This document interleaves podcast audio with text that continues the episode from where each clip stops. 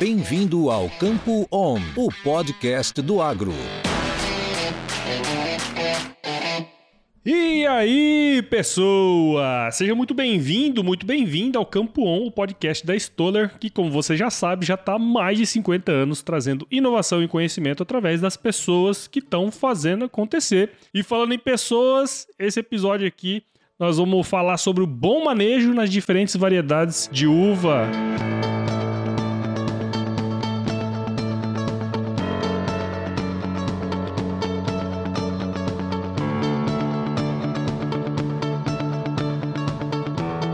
E para falar com a gente sobre isso aqui, eu tô com o Easy Pimenta, que é engenheiro agrônomo pela Universidade Federal do Vale do São Francisco, então ele sabe do que ele está falando e atualmente atua como representante técnico de vendas no Vale do São Francisco, também no IRC. Ô Easy, muito obrigado por estar aqui com a gente e seja muito bem-vindo ao Campo On Podcast, cara. Opa, Paulo, eu que agradeço, viu? É, para mim é uma, uma honra estar conversando com você aqui a respeito da, da, da uva, né? Representando um pouco aqui o Vale do São Francisco, e vai ser bacana aí trazer um pouco aqui da nossa realidade aí junto com você. Legal, cara, legal. Você sabe quando eu estudava, né? época que eu era agrônomo, ah, na época da escola lá, a gente escutava muito falar do Vale, né, cara? E, e eu sempre tive uma curiosidade, mas nunca foi a minha área de atuação. Então você vai me permitir tirar todas as minhas dúvidas hoje aqui, tá ah, certo? bacana. Então, de antemão tá, tá convidado aí a, a vir aqui conhecer a nossa região, ah, beleza? Vai. Chama duas vezes não, hein? Que eu vou. Aqui é igual o Saci Pererê. Você falou três vezes, eu tô lá. Vem-se embora.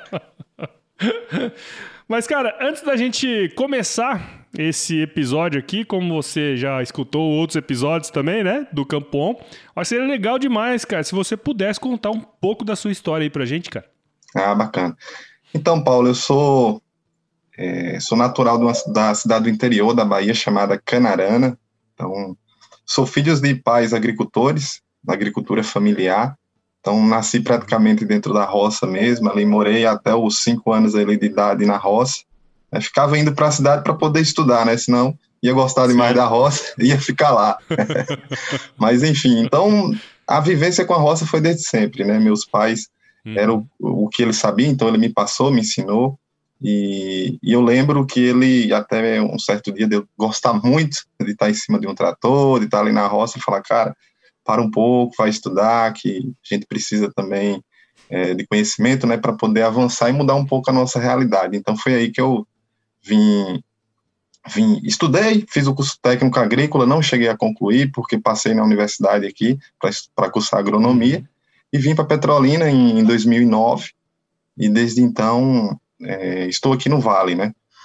Formei uhum. pela, pela Federal aí do Vale do São Francisco em 2014 e ali no oitavo semestre eu já tive contato com essa área mais comercial. Eu fiz estágios em indústrias químicas, né, de, de defensivos e fui a TC, fui a RTV e trabalhei em diversas áreas, né, tanto química como nutricional.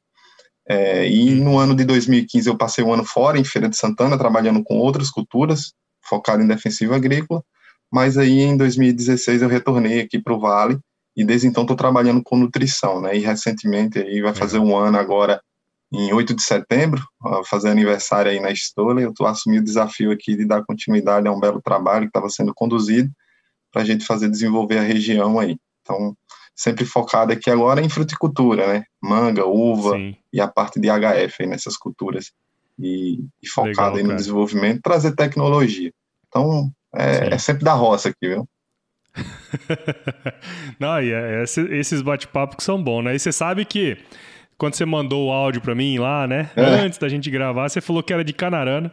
E tem uma cidade aqui em Mato Grosso que chama Canarana. inclusive, Sim. minha. Tem família lá em Canarana. Oh. você achou? aí? é da mesma cidade. eu falei, uai, esse cara é daqui, mas esse sotaque tá meio diferente. ah, bacana. Ah, cara. Legal. Mas assim, ó, pra gente dar o pontapé inicial aqui no papo de hoje, né? Eu acho que se. Bom, muita gente tem curiosidade, como eu te falei, eu, eu sou um desses caras, né, que tenho bastante curiosidade para saber um pouco do sistema de produção, o que, que o pessoal é, tem feito aí, né? E então, cara, você poderia dar um panorama aí geral É, da, viti, da vitivinicultura, né? Aí no, no Vale do São Francisco, cara? Então, aqui, como você falou, o Polo Petrolina, Juazeiro, Vale do São Francisco e outras cidades ao entorno, elas são bem conhecidas, né, pelo esse polo de fruticultura da região, pelos projetos aqui instalados, né, voltado para irrigação. E a uva Sim. é uma das principais, cara, ela está aqui como um, um, ouro aqui no nosso sertão, né, ela que traz uhum. uma, uma como é que eu posso dizer, movimenta a economia aqui da cidade, né? Ela que traz os investimentos, é, muita trabalho né, para a população aqui de maneira em geral. Para a gente, agrônomos também, é uma vitrine, é, é muita oportunidade que o Vale tem para nos dar. E a uva, ela é muito importante na exportação, no mercado interno, ela que traz, trouxe muitos negócios esse ano. A gente teve um aumento aqui nesse primeiro trimestre nas exportações de uva, em torno de 17% em relação ao ano anterior. Então, mesmo aí com todo esse cenário de pandemia, né, não, todo o assunto acaba voltando para a pandemia, mas a gente teve é. um crescimento, as frutas, graças a Deus, elas estão sendo consumidas também nesse apelo de trazer nutrientes, enfim, de ser uma boa proposta nutricional, né, como alimento. Uhum. Então, movimenta, né, a economia. Então, a uva aqui, ela movimenta toda a economia. E, e se você pegar aqui, os produtores são muito resilientes. E há uns anos atrás, eles produziram uva, não tinha muita diversidade de variedades, né, Paulo? Então eles ficavam aqui com poucas opções de variedades de uva, já entrando um pouco em algum tema que a gente vai tratar aí. E, e essas variedades, por ser limitadas, eles tinham janelas muito específicas de comercialização, né, seja mercado, mercado interno ou mercado externo, como por exemplo a Itália. Então eles tinham janelas de produção. E o potencial aqui do Vale, pensando na, na videira, ela é o ano todo.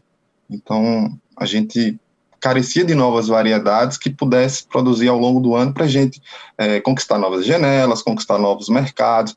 É, temos um, um, período aqui chuvoso que estragava muita uva, então a gente perdia uhum. muita uva por conta de qualidade, é, não conseguia produzir em períodos chuvosos e coincidia essas janelas chuvosas às vezes com o mercado de exportação, então não tinha uva para exportar. Então, assim, esse cenário fez com que o produtor ele de certa forma sempre buscasse algo novo, seja na tecnologia ali da própria condução da uva ou em busca de novas variedades.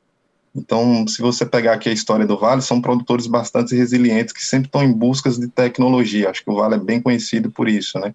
Então, aí a, a, é interessante que várias frentes formaram para trazer novas variedades, novas possibilidades e fortalecer esse mercado lá atrás, né? Isso há, sei lá, sete anos atrás, vamos dizer. Então aí a gente tem a Embrapa como um órgão público, é, se prontificou, está sempre trazendo novidades. Então, lá em 2012 ela trouxe uma uva chamada BRS Vitória, que é uma das queridinhas hoje aí no mercado. Ah, ainda em 2019 a Embrapa publicou que a, BR, a BRS Vitória ela já ocupava 15% aqui da área plantada de uva e, uhum. e conquistou o mercado. Né? A princípio, Legal. os produtores assim olharam meio discriminado para ela, que era uma uva que dava um cacho pequeno, quando você compara aquela Itália, né, com um cacho bem grande, Sim. com uma baga grande, mas o sabor é incontestável, né? Aí foi onde conquistou os, os mercados. Então, uma uva com cacho pequeno, mas que trazia outros benefícios, sem semente, então já conquista um mercado, né, de criança, enfim. Sim. Cacho Exato. pequeno, é, isso também, a rede de supermercados, eles gostaram porque as características das famílias agora são famílias menores, então não seria tão grande um problema um cacho ser pequeno, uma combuca ali com, com uma uva, com uma baga um pouco mais arredondada, menor, porque são características hoje das famílias brasileiras, né? Família com menos filhos, famílias menores, e que consome ali, de certa forma, mais rápido, né? Não estraga. E o sabor, que é marcante da, da variedade. E, além de tudo, ela é um pouco mais resistente à questão de, de clima, de chuva.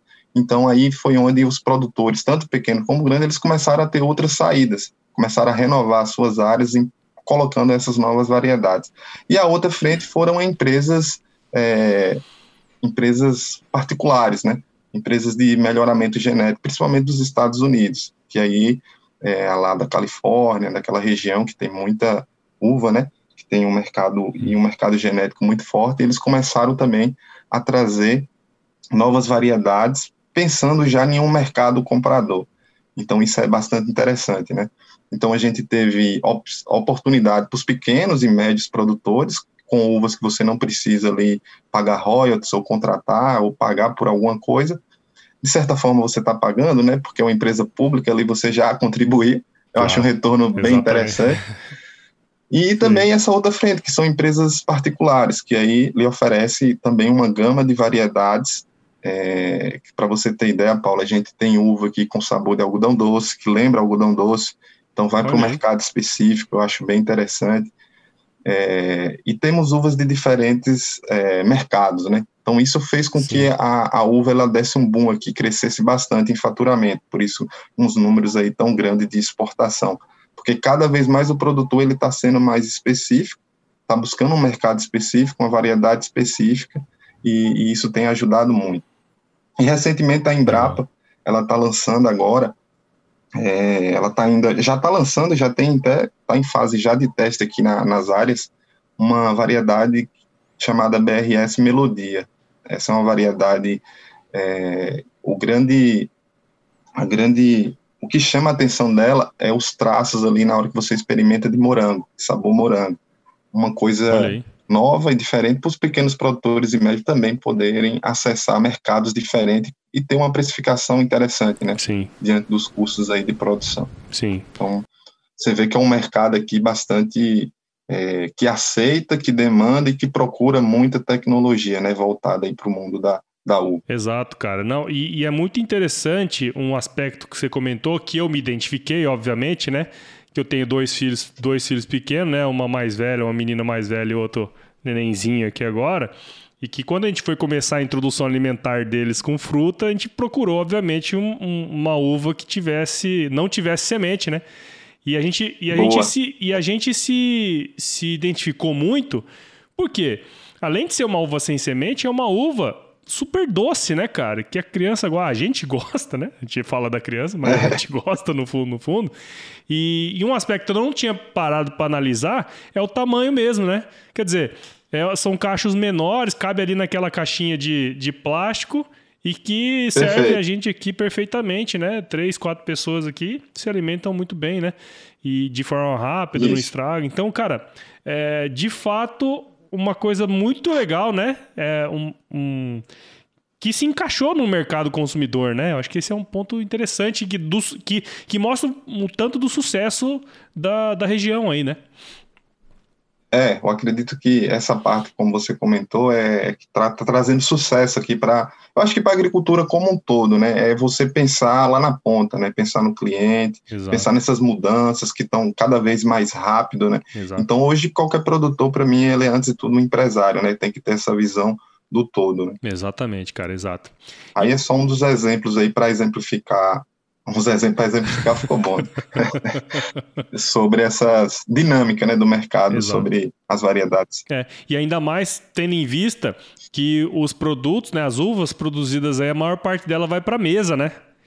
Que é Sim. super sensível ao consumidor, né, cara? É diferente de uma uva que vai para produção de vinho, ou suco, ou qualquer outra coisa do tipo, né? Com certeza, que o, o nível de investimento e de detalhe para uma uva de mesa é muito maior, né? Sim, sem Porque dúvida. Nós, como consumidores, procuramos aquelas com aparência melhor e com sabor. Exato. Quando leva para casa, experimenta. Se o sabor tiver bom, a gente volta para comprar. É, exatamente, né? exatamente. Então, um detalhe aí é faz toda a diferença, toda com diferença. certeza. É, e, e, foi é justamente nesse aspecto que eu tô te falando, sabe? Que eu me identifiquei, porque assim, a gente sabe que é uma uva sem semente, que é docinha, e que, cara, você vai lá é sem erro, né? É, e eu acho que essa confiança que passa que, que demonstra muito do sucesso aí da, da região, né? Mas aí, como eu falei lá no, na introdução, nosso objetivo é entender como um bom manejo né, é, das videiras elas podem proporcionar tanto produtividades altas, né, como também rentabilidade. A gente sabe que o principal, no final das contas, é dinheiro no bolso, né, cara? Porque não adianta nada você fazer um investimento desse porte, né, como é a fruticultura, e não ter retorno econômico nesse, nesse processo aí, né? E eu acho que para atingir essas grandes produtividades, sem dúvida você tem que conhecer né, a fenologia da uva, né? Quer dizer, você viu aí, você mostrou várias, inúmeras variedades que estão na região, né? E nesse sentido, cara, teria como você falar um pouco para a gente sobre as diferentes fases fenológicas aí da, da videira, cara? Perfeito, Paula. No final, o dinheiro no bolso é que, que dita as regras, né? Que importa. Exatamente. Mas vamos lá.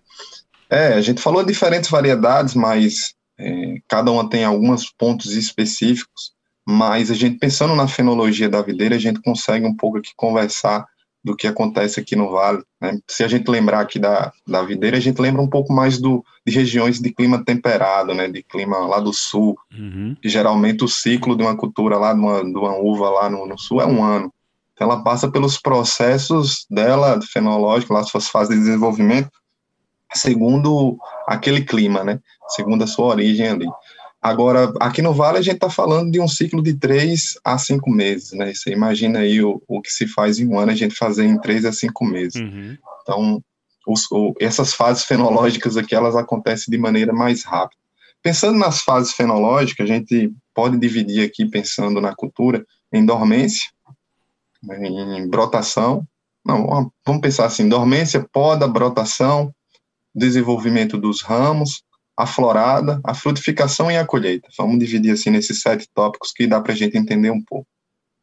A dormência ali, o principal objetivo é a gente acumular a reserva que a gente fala, né? Ou seja, é a gente construir ali o que a planta ela vai utilizar para poder produzir, né? Para emitir sua produtividade. Pensando lá no clima temperado, ela tem seis meses mais ou menos para fazer isso, para ela baixar seu crescimento vegetativo e poder acumular né, suas reservas. O que ela está produzindo ali, ela consegue colocar nos ramos, nas raízes. Essa é a característica da uva, né, para ela utilizar na safra seguinte. Já aqui a gente não tem todo esse tempo. Geralmente aqui nossa dormência é de 30 dias, são de 30 dias. É coisa rápida. Rápido demais. E para acontecer isso, a gente induz a dormência, né? A gente reduz a lâmina de água, justamente para inibir esse crescimento vegetativo, para a planta realmente dar uma parada, descansar e que o que ela conseguir produzir, ela consiga armazenar, seja nos seus ramos, no caule, nas raízes, para poder utilizar. Então, essa fase, a característica maior que a gente espera nessa fase é que ela realmente pare seu crescimento vegetativo e acumule reserva, para a gente ter uma boa safra, né? Uhum. Passada a dormência, aí vem a primeira poda ali, uma poda, a gente fala poda de produção, que consiste em retirar a parte velha da produção anterior, pensando na produção nova. Então, ali a gente tira todas as folhas e deixa só os ramos produtivos. Para a escolha de ramos, aonde você vai podar, existe inúmeras pesquisas e existem algumas análises. Você pode fazer análise de gema, por exemplo, para você entender qual a probabilidade de vir mais cacho, qual a gema, né? Eu vou podar, vou deixar seis gemas, oito, cinco, quatro, vou fazer uma poda mais curta, mais longa. Então já existe análise ou experiência, de acordo com cada variedade, o produtor ele toma a decisão de fazer a sua poda seja ela mais curta ou mais longa, né? Legal. E aí depende de cada variedade. Mas o objetivo é o mesmo, é você podar, retirar o material que produziu na safra anterior, tirar todas as folhas e a planta começar um novo ciclo. Aí inicia sim a brotação, né? Ela vem então essa força da brotação está muito relacionada à reserva que foi construída. Não somente nesses 30 dias, né, que ela passou ali é, em repouso, mas sim também na safra anterior. Então, o produtor aqui ele está sempre preocupado em construir sua safra, mas também já está pensando na safra seguinte. Uhum. Então, todo o nível de estresse tem que ser tudo reduzido para a planta ela sempre estar tá com as suas reservas em dias, né? Para que Sim. essa brotação nova ela venha uniforme, com todo vigor. No sul, isso acontece de maneira, é, como eu te falei, na, nesse clima temperado, esses processos são mais demorados, mas aqui a gente precisa acelerar. E usamos algumas ferramentas, a lâmina de água na dormência e na brotação a gente usa um produto chamado a base de cianamida hidrogenada, que é para justamente estimular, dar aquele, quebrar a dormência da planta, daquele estágio que ela estava parada, e ela emitir a brotação, uhum. né? E ela vai usar toda a reserva, vai quebrar e vai poder é, começar o seu crescimento, o seu desenvolvimento, né? Que aí a gente já entra na, no desenvolvimento de ramos, que ainda a planta está ali é, soltando suas folhas novas, se estabelecendo, né? E nesse desenvolvimento de, de ramos é interessante o quão importante é essa questão de reserva, de você ter um, uma boa construção de reserva, pensando no ciclo sempre seguinte, é que a planta ela consegue ali já fazer fotossíntese, porém ainda não consegue ter fotoassimilado. Ela realmente ali ainda, a atividade metabólica ainda é muito grande. Uhum. Então a demanda ainda por reserva ainda é grande para ela poder se desenvolver, né? À medida que ela vai crescendo o ramo, já também ali vai desenvolvendo o seu cacho. Então são momentos muito importantes ali, né? Então até aqui a gente falou mais ou menos a parte mais vegetativa, né, Isso. da cultura, que é o que, que a gente espera, uma boa dormência, uma boa uniformidade de brotação, com isso a gente vai conseguir uma boa uniformidade de cachos, né, distribuídos, e plantas ali com folha suficiente também para poder ter é, açúcares lá no final, né, claro. para poder crescer o cacho, por exemplo. Aí a gente entra na florada, né, a planta ela vai começar o seu processo de florada, são flores hermafroditas, então é, aqui também é um processo bem é, para qualquer cultura, né? Ali onde está concentrado um, um, uma, uma, alta demanda de energia, não pode acontecer nenhum estresse, por isso que a gente salienta agora que no segundo semestre é difícil de produzir, né? Porque a gente tem estresse por todos os lados no segundo semestre, porque a gente tem alta, alta incidência de sol, de, de radiação solar, então é, são, é um momento muito crucial que a gente precisa estar atento ali, tanto na parte de irrigação como de nutrição, para poder acontecer uma boa florada e, consequentemente, pular para outra parte que é a frutificação. Sim. Aí, nesse processo de frutificação, a gente tem os desenvolvimentos né, da baga, propriamente dito, e geralmente a gente divide aqui em três fases. É, na primeira fase é aquele crescimento mais acelerado, a multiplicação celular. Então, você vai ver um aspecto assim, mais verde escuro, a baga dura. É, é um momento de intensa multiplicação celular. Aí quando a gente for falar lá na frente dos manejos nutricional e hormonal, a gente volta né, nesses conceitos aqui para entender como a gente pode ajudar a planta nesse momento, né? Sim. E aí numa segunda fase, ela já chegou, por exemplo, na metade do seu tamanho, e aí ela já está mais translúcida, já não está mais tão dura, e o crescimento, a multiplicação celular é menos intensa. Né? E aí a gente parte para parte 3, que é justamente a concentração maior de açúcares. Aí sim que ela começa a pegar BRICS, e, e coloração nas uvas que são de cor, né? Ou, ou não, as, a gente chama de uva branca, mas as uvas que não têm coloração, que são verdes. Então, são mais ou menos esses três processos dentro da frutificação, né, no crescimento de caixa. E aí, por fim, que é o tão desejado aí, depois desse longo caminho que o produtor percorre, que é a colheita, né? Que aí é torcer para o preço tá bom e a demanda tá alta. Brincadeira. Mas é, nesse momento o produtor aqui, esse aqui é o, é o ponto de sucesso do produtor, né? Ele fez um bom trabalho lá e agora é monitorar para realmente ver se a uva está no seu ponto ideal de colheita. Como ela é uma fruta não climatérica, né? A gente realmente precisa colher ela de, de, acordo com a variedade, no grau BRICS ideal, numa acidez ideal. Então, existem tabelas para cada variedade, para cada mercado também, de acordo com o tempo de viagem, é, enfim, de acordo com a distância, né? Claro. É, qual, qual a melhor ponto de colheita, né? É um grau, é, não é nem o tempo de viagem, né? Mas é um mercado mesmo. Sim. A especificidade. Tem, tem mercado que gosta mais doce, mercado que gosta com acidez mais elevada. Então está mais relacionado a isso.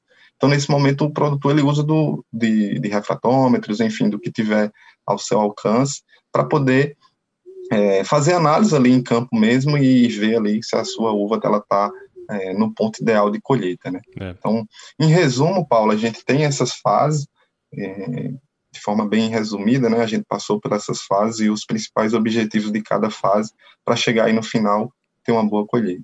Não, cara, e, e legal, baita aula aí, né, de, de fenologia, ah. né, cara?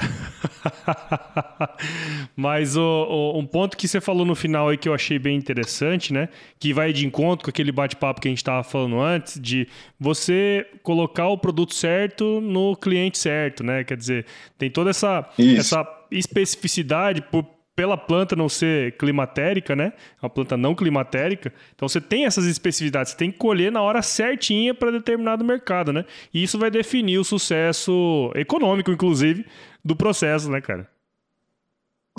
Perfeito, é, é, é, a chave aí do sucesso do produtor, como eu falei, cada vez mais específico, né? Ah, vou mandar para o mercado interno, eles requerem uma fruta mais doce, aí já deixa um pouquinho mais ali no campo, faz um tratamento específico. Uhum. Não, meu mercado ela trabalha mais com BRICS, mais um pouco baixo, com acidez um pouco mais elevada. Então isso aí é acompanhamento e é determinado em cima do, do objetivo, né, exato, do produtor. Exato, exato.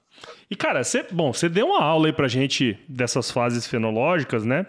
E o que que eu queria um pouco sobre isso aqui, que é o seguinte, bom, você sabe é, quais são as fases, todos esses, esses processos né, que, que passa a planta, e dentro desse processo você você faz os manejos adequados, né? Tanto nutricional como hormonal também, né? Eu acho que seria legal se você pudesse dar um, um jogo pra gente desses dois, desses, especialmente desses dois itens, né? Tanto nutricional como hormonal, como atuar aí dentro dessas fases todas que você comentou, cara. Perfeito, Paulo. É, por isso que é importante né, a gente dar uma, uma olhada na fase fenológica da cultura, porque a gente entende o objetivo daquele momento. Exato. Aqui a gente tem uma particularidade, como eu comentei no início da nossa conversa, que em uma mesma área nós temos planta podando, planta em dormência, planta colhendo, enfim, em diferentes situações. Então, conhecer a fase fenológica é muito importante para a gente entender como é que a gente pode interferir, né, de maneira é, positivo. Pensando no manejo tanto nutricional como hormonal, vamos começar com nutricional, cara, é, não tem muito segredo, né? A gente tem que começar com as análises, uma análise de solo bem feita, da área, a gente precisa ter isso em mãos, isso é, é essencial, é fundamental.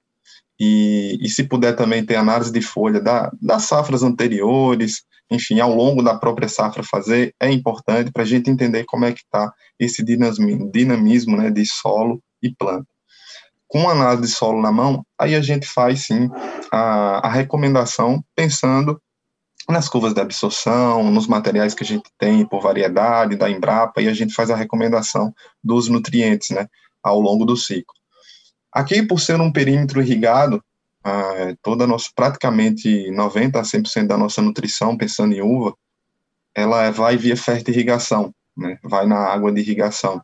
Então, isso é um, é um ponto positivo aqui para a nossa região, né? porque a gente consegue distribuir a nossa nutrição planejada ao longo do ano e dentro de cada fase.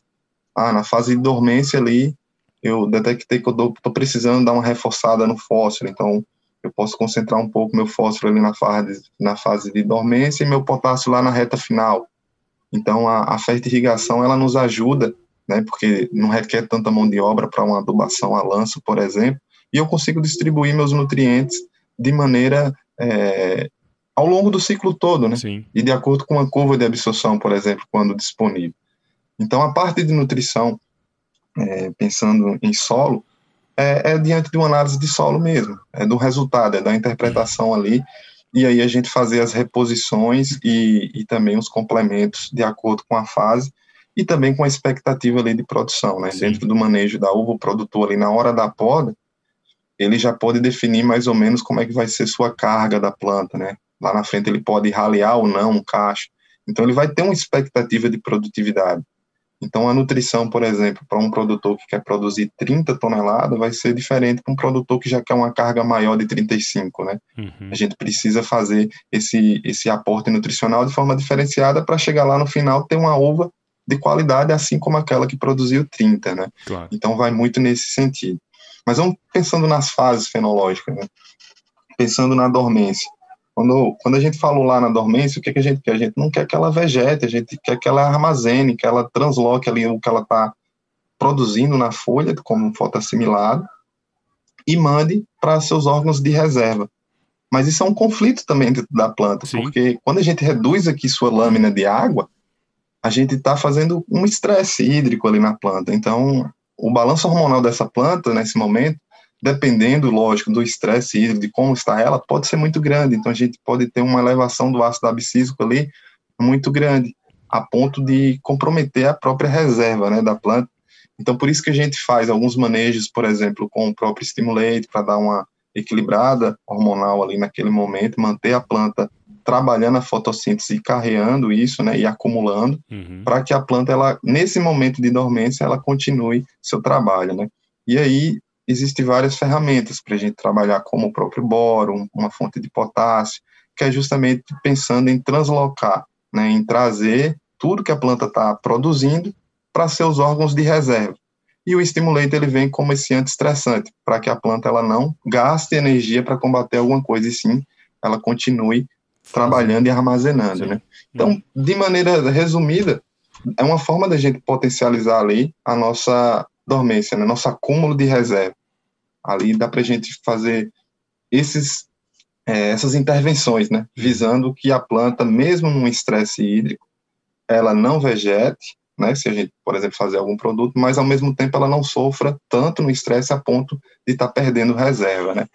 E pensando na brotação e desenvolvimento de ramo, nessa parte vegetativa, né, isso a gente fazendo a nutrição de maneira adequada ali no solo, a gente pode estar tá potencializando. Você vai observar, Paulo, é, que, que o estimulante ele consegue entrar em diferentes, em diferentes em diferentes, como é que eu posso dizer, em diferentes fases, né, Sim. da cultura, ao longo da cultura porque como ele tem um equilíbrio hormonal, a planta em diferentes estágios a gente consegue ajudar esses start, né, esse início, ah, início de brotação, a gente tem um intenso desenvolvimento, a gente consegue fazer ali um estimulante, por exemplo, para ajudar a uniformizar essa brotação.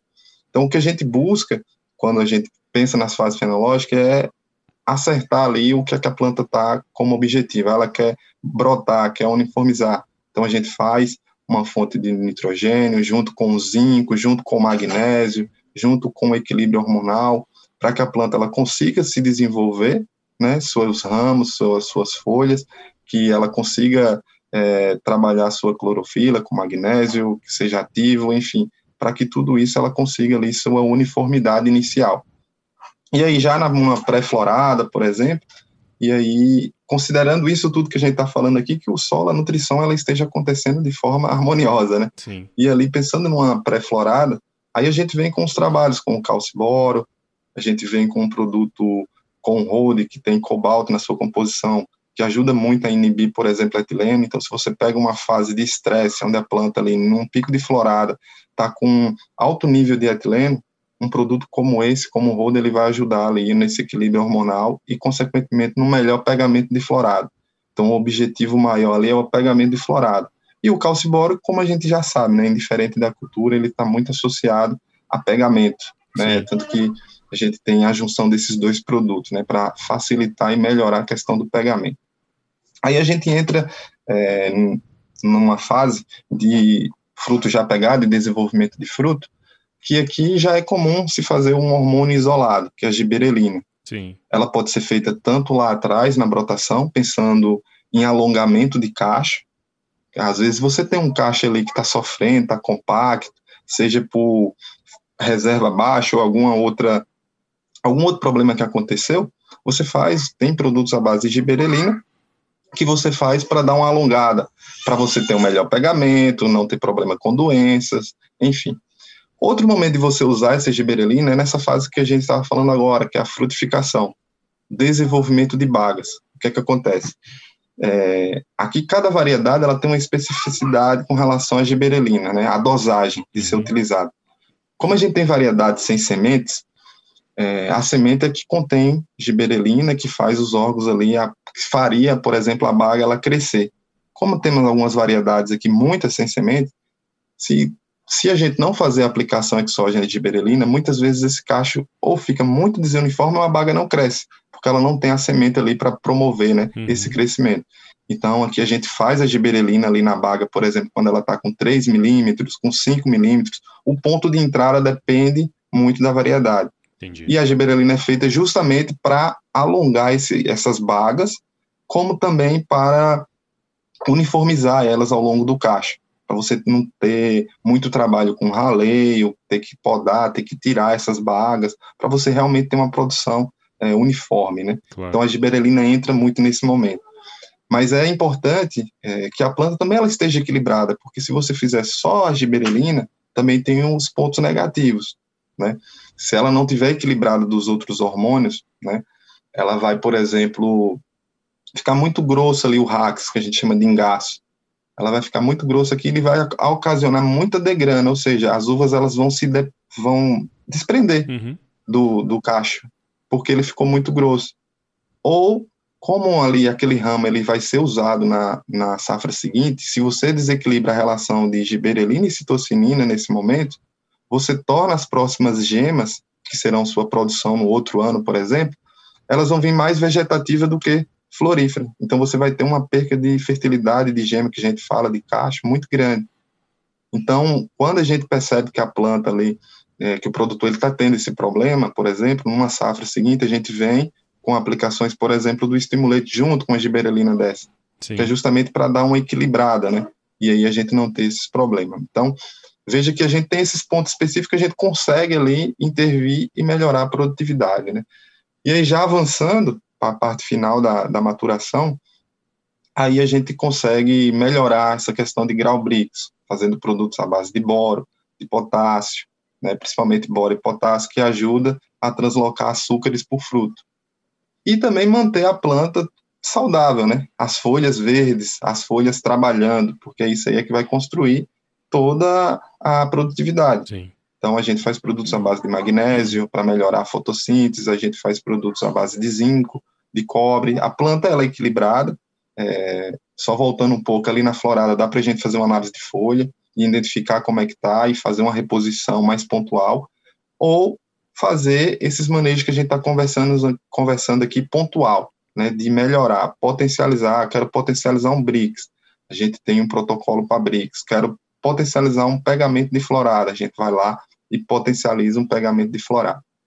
E aí, no final, o produtor ele vai colher a uva e aí tudo se inicia novamente, né? A gente vai lá para a dormência e, e, quando a gente faz esse trabalho ao longo do ciclo, consequentemente, a gente tem um período de dormência aí é, mais positivo, porque a planta ela passou pelo processo produtivo e não sofreu tanto, né? Por isso que a gente trabalha ao longo do ciclo vários manejos para que, como é uma planta que está produzindo aqui chega a produzir duas, três vezes no ano, dependendo do, do calendário, a gente precisa estar tá sempre atento ao longo do ano e não só na dormência, por exemplo, né? A construção ela tem que ser ao longo do ano. Então esse manejo nutricional e hormonal na uva faz muito sentido. Se você observar, tem várias janelas que nós conseguimos entrar, fazer. É, existem janelas, por exemplo, de raleio químico que a gente fala, que a gente faz é, aumenta um pouco a giberelina, enfim, e a planta ela já tem característica de pegar por uma variedade que pega bem o cacho, fica um cacho muito compacto. A gente vai lá, faz um raleio químico para o produtor não precisar ter muita mão de obra dentro da sua fazenda com tesoura. Uhum. Então, cada vez mais a gente tem conseguido ajudar o produtor de maneira pontual e de acordo com a necessidade de cada um, né? Claro, claro. É, cara, Aí, e você percebe assim que, bom, como tudo, né? no, no agro é um negócio bem técnico, né, cara? E uma, uma coisa que me chama atenção é. é. justamente esse ponto. Quer dizer, se você conhece todas as fases fenológicas, faz um bom manejo, tudo certinho, na hora que precisa da planta descansar, ela tá tranquila, né? Porque se você parar para analisar, é bem contraintuitivo, né? Você colocar altas produtividades na planta. Porque fisiologicamente a planta não, não foi feita para isso, né, cara? E a gente tá fazendo Sim. ela fazer isso. Então, quanto menos estresse, melhor. E quanto menos estresse, maior produtividade. E por aí vai, né? E, e sempre pensando no longo prazo. Quer dizer, você tá pensando no, na colheita de agora, mas sempre analisando a próxima também, né? Então, essa. essa é, essa coerência no, no manejo que é importante, né, cara? Perfeito, Paula. Para você ter ideia, por exemplo, esse ano não, mas o ano passado, no primeiro semestre, a gente teve uma incidência muito alta de mildio. E mildio é uma praga é, que é considerável na nossa cultura, uhum. sabe, na cultura da uva. E a gente perdeu muito massa foliar, perdeu. Então a planta ali perdeu muita energia. Uhum. Aí a gente já sabe que no segundo semestre, é, na próxima poda de produção dessa cultura, dessa área que sofreu, a gente vai precisar dar uma uma fortalecida, vai precisar retomar um trabalho mais forte, porque ela já vem de um desgaste muito grande. E ali as suas reservas, com certeza, elas foram consumidas, né? Exato. Boa parte para poder se livrar de todo aquele estresse. Então aqui a fisiologia do estresse aqui é, ela é tema principal, porque a gente passa, por exemplo, esse segundo semestre aí com com um estresse muito grande e a gente precisa continuar produzindo e deixar a planta apta para o próximo ano. Então, a gente está sempre atento aos estresses e a manejos que nos ajudem também a se livrar desses estresses, né? Bom demais, cara. Legal. Bom, você sabe que eu acho ótimo esses episódios nos quais eu não sei nada, porque eu aprendo coisa pra caramba, né? então, Luiz, eu queria muito te agradecer por você compartilhar esse conhecimento com a gente. A gente é, eu, eu pude perceber aí as, o seu conhecimento, né, cara? Toda essa. essa é, você é daí, né? Quer dizer, você está na sua região fazendo acontecer. Então, acho que isso é muito legal e eu gosto de contar essas histórias aqui. E também, obviamente, extrair o melhor de você aí, cara. Então, espero, obviamente, que quem está aí do outro lado escutando esse podcast é, caminhando, correndo, é, andando de carro, né? Que é o jeito que a maioria do, do, da nossa turma escuta. Espero que você tenha entendido mais sobre todas essas questões envolvidas na, no manejo da videira, a importância, né, cara? Se você é agrônomo, se você trabalha na área, a importância de, de conhecer a fenologia da planta, né? O tanto que isso vai te ajudar a fazer os manejos nas horas certas, né? E, obviamente, ajudar o produtor a ter altas produtividades e também rentabilidade. Então, Luiz, queria muito te agradecer e, cara, parabéns pelo seu trabalho que você está desenvolvendo aí no Vale, velho. Paulo, eu que agradeço. Como eu falei nisso, para mim é uma honra. Tenho escutado bastante teus, os teus podcasts, tanto Legal. da Stoller como os demais. E é para isso que a gente está aqui mesmo. É como você falou, é para a gente estar tá ajudando o produtor. No final das contas, no final do dia, aqui o que a gente quer é que o produtor ele consiga ser mais rentável, que ele consiga ser mais produtivo, né? Que a planta dele ali esteja realmente dando aquilo que que ela pode dar para ele, Exato. né? A ideia é essa. Exatamente. Então, é, o Vale aqui, para mim, é uma escola que, como eu te falei aqui, o pessoal tem um anseio muito grande por tecnologia, então isso ajuda a gente, porque faz a gente estudar, né? Claro. Faz a gente buscar, ir atrás, para não ficar para trás aqui. O negócio aqui é, é bacana. Então, eu que agradeço, obrigado aí pela oportunidade. Muito bom, cara. E para quem está escutando esse episódio aqui e quiser trocar uma ideia com o Easy Pimenta, famoso Easy Pimenta lá do Vale do São Francisco, cara, como que a galera pode te encontrar? Cara, você, o, o, o Instagram, né? Uhum. É fácil de achar. O Easy é W-I-S-Y e o underline Pimenta. Por isso que o pessoal chama de pimenta, né? pimenta né? O Easy fica difícil, né? e no LinkedIn também, só colocar lá o Easy Pimenta. No LinkedIn eu faço umas postagens lá bem voltada à parte mais técnica, né? uhum. né? Com relação à, à, nutrição foliar, a nutrientes, a macro e micronutrientes. Então, quem quiser dar uma olhada, acompanhada e trocar uma ideia, estou à disposição aí na, nessas redes sociais e só dá um alô. Muito bom, cara. Legal. Muito bem, se você está escutando esse episódio aqui, cara, e você curtiu esse conteúdo tanto quanto eu curti, compartilhe ele com alguém que você curta aí, que você goste, saiba que vai é, aproveitar bem esse episódio. Siga o podcast no o podcast Campon lá no Spotify, né? Compartilha com a galera aí, ou também qualquer outro agregador de podcast. Siga a Stoller nas redes sociais, o pessoal tem um trabalho fenomenal lá na, nas redes. E também visite o site da Stoller, www.stoller.com.br, porque lá é onde você vai encontrar um monte de informação lá. Tem lá o, o, o, o blog, né? Tem um monte de artigo técnico, tem o, o nosso podcast aqui. Então, pessoal, você que está escutando aí agora, chega, ataca aí e compartilha com a turma, que tá ficando cada vez melhor esse negócio aqui. Isso é conhecimento. Isso é Stoller.